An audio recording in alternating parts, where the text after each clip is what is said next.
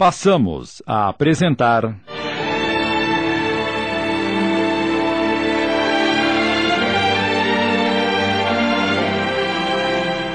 Nosso Lar. Obra ditada pelo espírito André Luiz, psicografada por Chico Xavier. Adaptação de Sidney Carbone.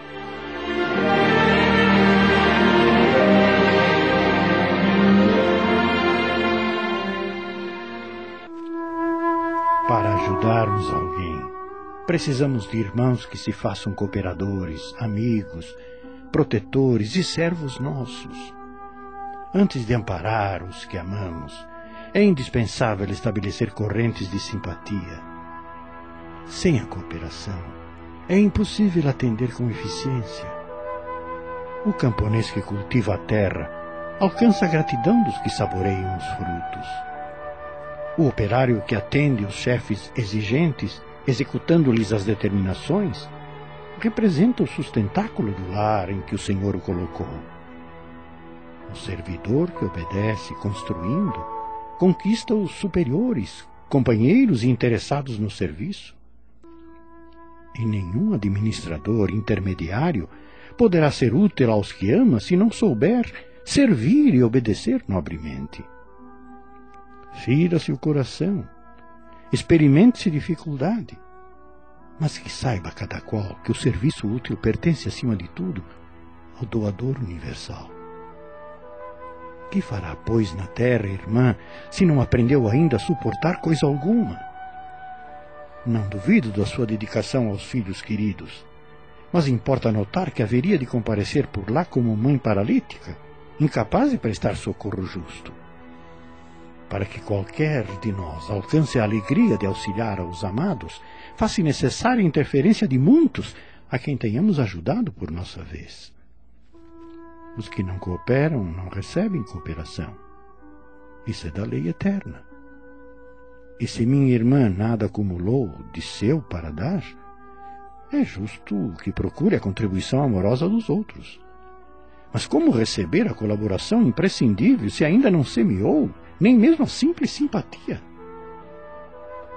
Volte aos campos de repouso, onde se abrigou ultimamente, e reflita Examinaremos depois o assunto com a devida atenção.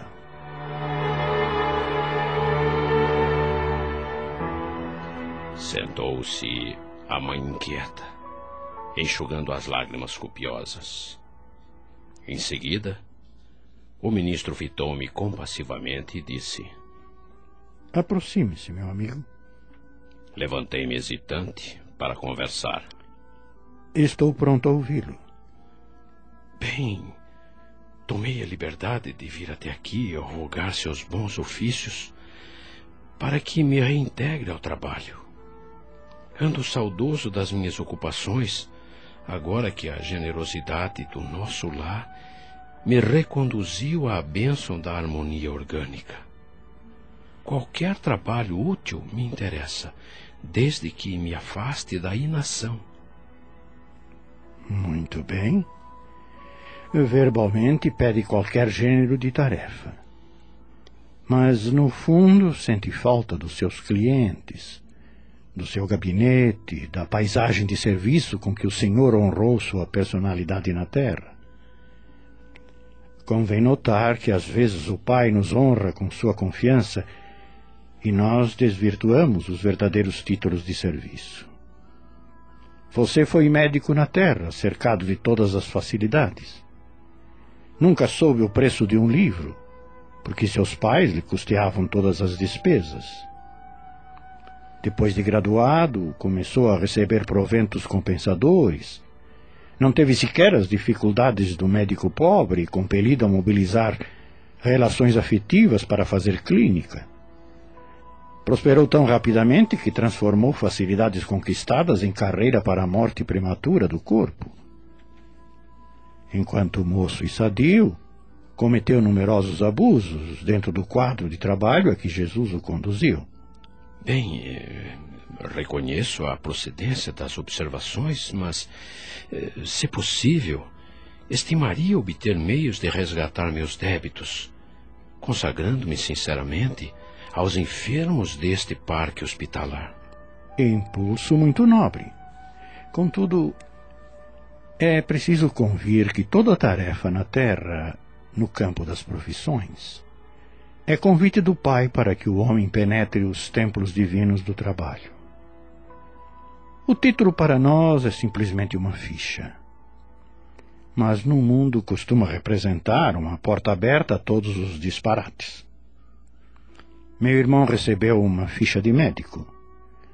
Penetrou o templo da medicina, mas sua ação lá dentro não se verificou em normas que me autorizem a endossar seus atuais desejos. Como transformá-lo de um momento para outro em médico de espíritos enfermos, quando fez questão de circunscrever observações exclusivamente à esfera do corpo físico? Não nego sua capacidade de excelente fisiologista, mas o campo da vida é muito extenso. Que me diz de um botânico que alinhasse definições apenas com o exame das cascas secas de algumas árvores? Grande número de médicos na Terra prefere apenas a conclusão matemática diante dos serviços de anatomia. Concordemos que a matemática é respeitável, mas não é a única ciência do universo. Como reconhece agora, o médico não pode estacionar em diagnósticos e terminologias. Há que penetrar a alma, sondar-lhe as profundezas, Muitos profissionais da medicina no planeta são prisioneiros das salas acadêmicas, porque a vaidade lhes roubou a chave do cárcere. Raros conseguem atravessar o pântano dos interesses inferiores, sobrepor-se a preconceitos comuns. E, para essas exceções, reservam-se as zombarias do mundo e o escárnio dos companheiros. Não conhecia tais noções de responsabilidade profissional. Assombrava-me a interpretação do título acadêmico, reduzido à ficha de ingresso em zonas de trabalho para a cooperação ativa com o Senhor Supremo. Incapaz de intervir, aguardei que o ministro do auxílio retomasse o fio das elucidações. Conforme deduz, não se preparou convenientemente para os nossos serviços aqui. É, generoso benfeitor, compreendo a lição e curvo-me à evidência. Submeto-me a qualquer trabalho nesta colônia de realização e paz. Meu amigo, não possuo apenas verdades amargas. Tenho igualmente a palavra de estímulo. Não pode ainda ser médico em nosso lar, mas poderá assumir o cargo de aprendiz oportunamente. Sua posição atual não é das melhores. Entretanto, é confortadora pelas intercessões chegadas ao Ministério do Auxílio a seu favor. Minha. minha mãe? Sim. Sua mãe e outros amigos, no coração dos quais você plantou a semente da simpatia. Eh, logo após sua vinda, Pedi ao Ministério do Esclarecimento providenciasse a obtenção de suas notas, que examinei atentamente. Muita imprevidência, numerosos abusos e muita irreflexão. Mas, nos 15 anos de sua clínica, também proporcionou receituários gratuitos a mais de 6 mil necessitados. Na maioria das vezes, praticou esses atos meritórios absolutamente por troça. Mas, presentemente, pode verificar que, mesmo por troça, o verdadeiro bem espalha bênçãos em nossos caminhos. Desses beneficiados, quinze não o esqueceram e têm enviado até aqui veementes apelos a seu favor. Devo esclarecer, no entanto, que mesmo o bem que proporcionou aos indiferentes surge aqui a seu favor. Obrigado. Aprenderá lições novas em nosso lar e depois das experiências úteis, cooperará eficientemente conosco, preparando-se para o futuro infinito. Ah, mais uma vez, obrigado, generoso benfeitor.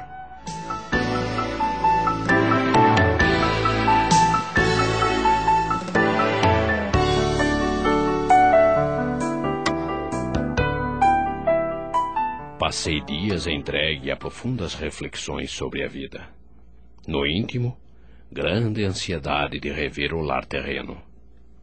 Os benfeitores do Ministério do Auxílio eram excessivamente generosos para comigo. Adivinhavam meus pensamentos. Se até ali não me haviam proporcionado satisfação espontânea a semelhante desejo, é que tal propósito não seria oportuno. Um dia, porém, Lísias penetrou radiante no meu apartamento, exclamando: Adivinhe quem chegou à sua procura? Aquela fisionomia alegre, aqueles olhos brilhantes de Lísias não me enganavam. E respondi confiante: Minha mãe. Olhos arregalados de alegria, vi minha mãe entrar de braços estendidos. Filho, meu filho, vem me abraçar, meu querido.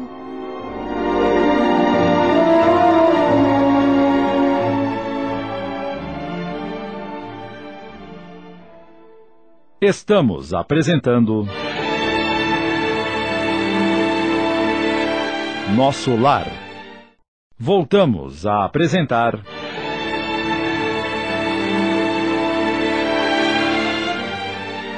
Nosso Lar. Adaptação de Sidney Carbone.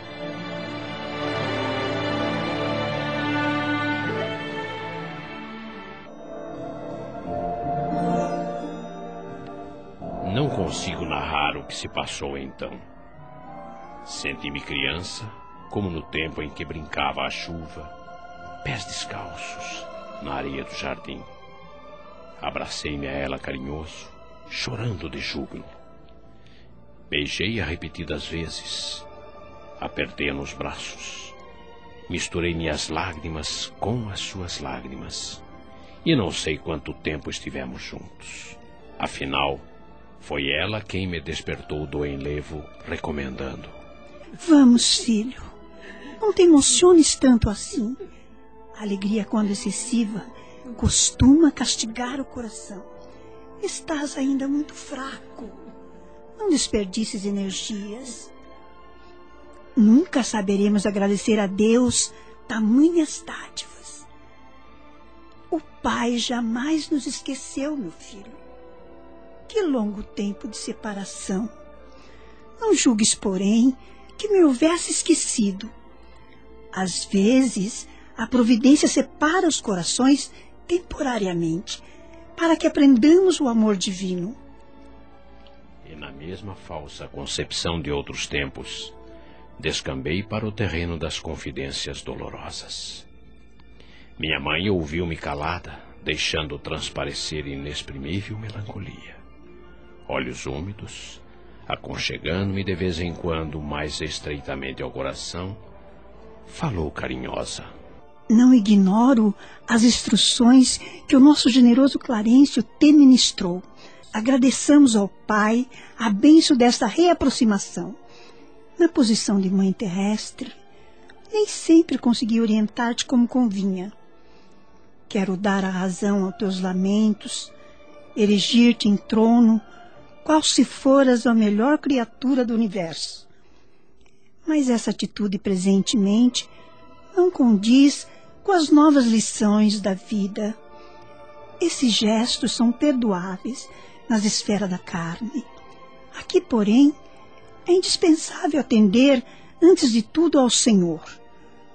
Não és o único homem desencarnado a reparar os próprios erros.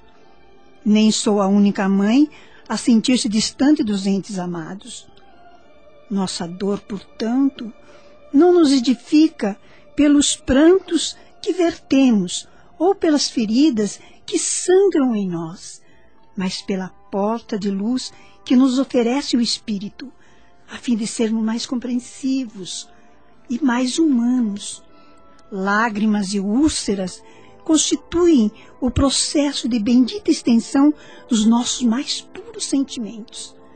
Se é possível aproveitar estes rápidos minutos em expansões de amor, por que desviá-lo para a sombra das lamentações? Trabalhemos incessantemente, meu filho. Conforta-me tua confiança em meu carinho. Experimento sublime felicidade em tua ternura filial, mas não posso retroceder nas minhas experiências. Amemo-nos agora, com grande e sagrado amor divino. Deve ser maravilhosa a esfera da sua habitação. a esfera elevada, meu filho, requer sempre mais trabalho, amor e abnegação. Não suponhas que tua mãe permaneça em visões beatíficas à distância dos deveres justos. Desde que voltei da terra, tenho trabalhado incessantemente pela nossa renovação espiritual.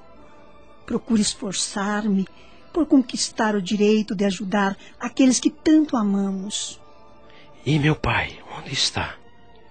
Por que não veio com a senhora? Ah, ah, teu pai, teu pai. Há doze anos que está numa zona de trevas no umbral. Na terra sempre nos parecera fiel às tradições da família, mas no fundo era fraco e mantinha ligações clandestinas fora do lar. Duas delas estavam mentalmente ligadas à vasta rede de entidades maléficas. E tão logo desencarnou meu pobre Laerte, a passagem no umbral lhe foi muito amarga porque as desventuradas criaturas, a quem fizera muitas promessas, aguardavam-no ansiosas, prendendo-o de novo nas teias da ilusão. E não há meios de subtraí-lo a tais abjeções? Eu o visito frequentemente, porém, ele não me percebe. Seu potencial vibratório ainda é muito baixo. Tento atraí-lo ao bom caminho pela inspiração mas apenas consigo arrancar-lhe algumas lágrimas de arrependimento, sem obter resoluções sérias. As infelizes, das quais se tornou prisioneiro, retiram-no as minhas sugestões. Solicitei o um amparo de amigos e certa vez Clarêncio quase conseguiu atraí-lo no Ministério da Regeneração, inutilmente. Não é possível acender luz em candeia sem óleo e sem pavio.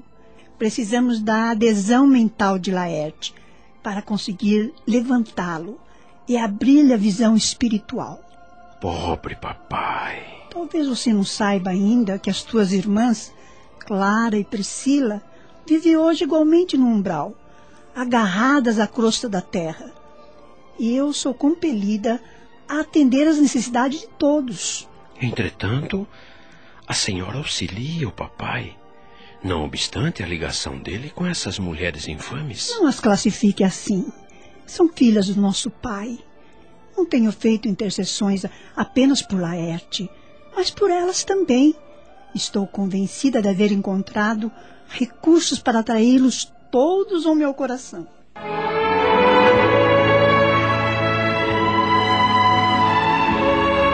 Neste capítulo desta obra que estamos acompanhando com emoção, desejamos destacar três momentos que por si só apresentam um assunto de alta relevância para meditação e aprendizado. O primeiro deles refere-se à personagem Maria, que juntamente com André Luiz aguardava a oportunidade de conversar com o diretor Clarencio no sentido de obter permissão para tarefas novas. Recebida juntamente com o companheiro, Maria deseja a oportunidade de ir à Terra para ajudar seus dois filhos encarnados. E Clarencio lhe explica que ela não está ainda em condições de prestar essa ajuda, porque para ajudar é necessário estarmos em, com créditos mínimos de trabalho e dedicação aos semelhantes, coisa que ela ainda não atingira. E respeitosa e carinhosamente lhe diz que precisa de mais tempo e de mais trabalho. E esse conselho é indiscutivelmente uma advertência a todos nós que tomamos conhecimento desse livro, que é um manancial de instruções espirituais. A seguir, André Luiz faz o seu pedido de trabalho. E Clarencio lhe diz que ele, embora tenha sido médico como encarnado, estava longe de poder trabalhar nessa área no plano espiritual, porque ele fora um médico materialista e agora precisava compreender bem a realidade do espírito e então poder absorver essa dimensão vibratória diferenciada para aos poucos colocar seu sentimento no trabalho e servir realmente seus semelhantes. E a seguir, André Luiz, de volta aos seus aposentos, alguns dias depois tem a alegria de receber a visita de sua mãe. E essa cena, em si mesma, é uma fonte de esclarecimentos profundos, não só com relação a ele e sua mãe, como também ao que ela relata de seu pai e suas irmãs em desequilíbrio na região umbralina. É de notar-se a grandeza dos sentimentos de sua mãe, que sabe das falhas do ex-esposo, mas o considera um irmão necessitado, bem como as mulheres que, na carne, não souberam respeitar os compromissos conjugais. Respeito, compreensão, tolerância e renúncia são indispensáveis para solucionar nossos casos de desavenças e egoísmo. O Evangelho e suas lições básicas precisam fazer parte de nosso viver para crescermos espiritualmente. Acabamos de apresentar.